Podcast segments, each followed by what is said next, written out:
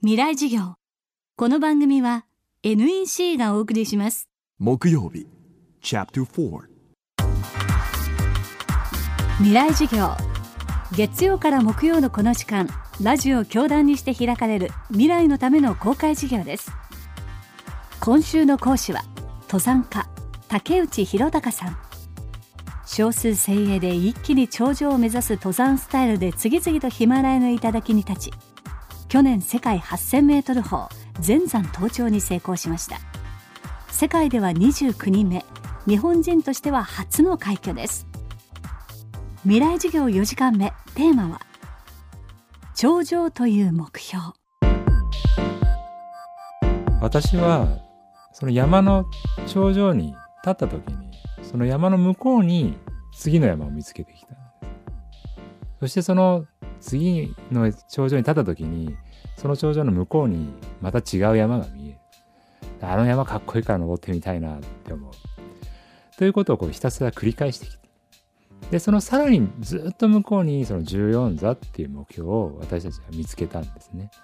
ですからこれは何かの目標に到達して終わるんではなくてその目標に到達したならば必ずその先に次の目標が見えてくると思う。でその次の目標に到達した時にはその次の目標が見えてくる。ということをひたすらこう続けていくということが私にとっても目標になっていく。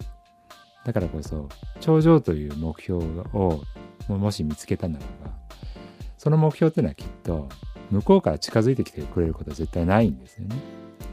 自分で歩き続けて登り続けていかないとそこには到達できなくて。で時には引き返さなきゃいけないこともあるだろうし時には回り道をしなきゃいけないこともあるかもしれない。だけども途中でやめてしまうとその目標は絶対向こうから近づいてきてくれないから自分でずっと登り続けていく。そしてその頂上に立った時にはまた次の頂上が見つけ見つかってそしてまた登り続けていく。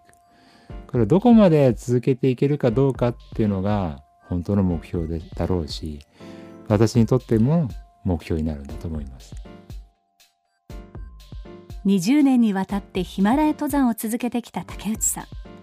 チャレンジの基本は想像することにあると言います。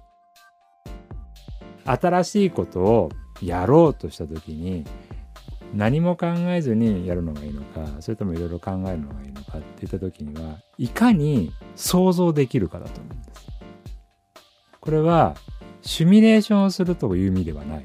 いかに多様な想像ができるかどうか。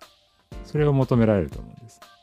例えばうまくいくことを想像するんではなくてうまくいかないことも想像できるかどうか。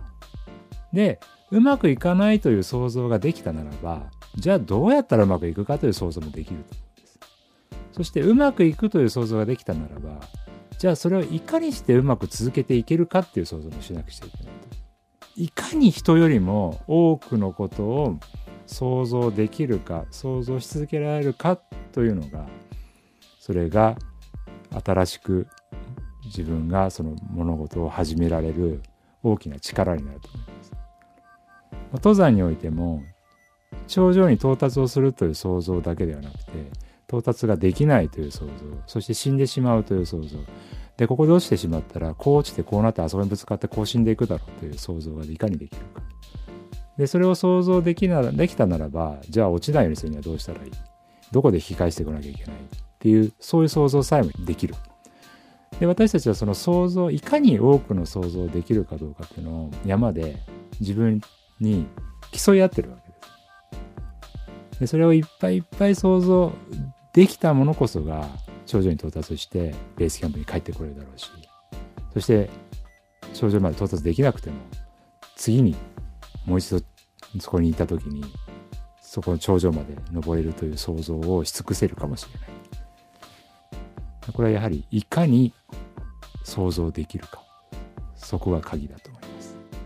この番組はポッドキャストでも配信中です。アクセスは東京 FM のトップページからどうぞ。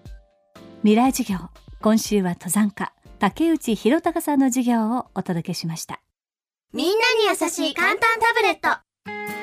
NEC のライフタッチ L には人気の定番アプリが最初から入っています。アプリサポートナビもついているから買ってあげたら迷わず使える。楽しめる。私も。ママも。おじいちゃんも。みんなのアプリ付き簡単タブレット。ライフタッチ L NEC 未来授業。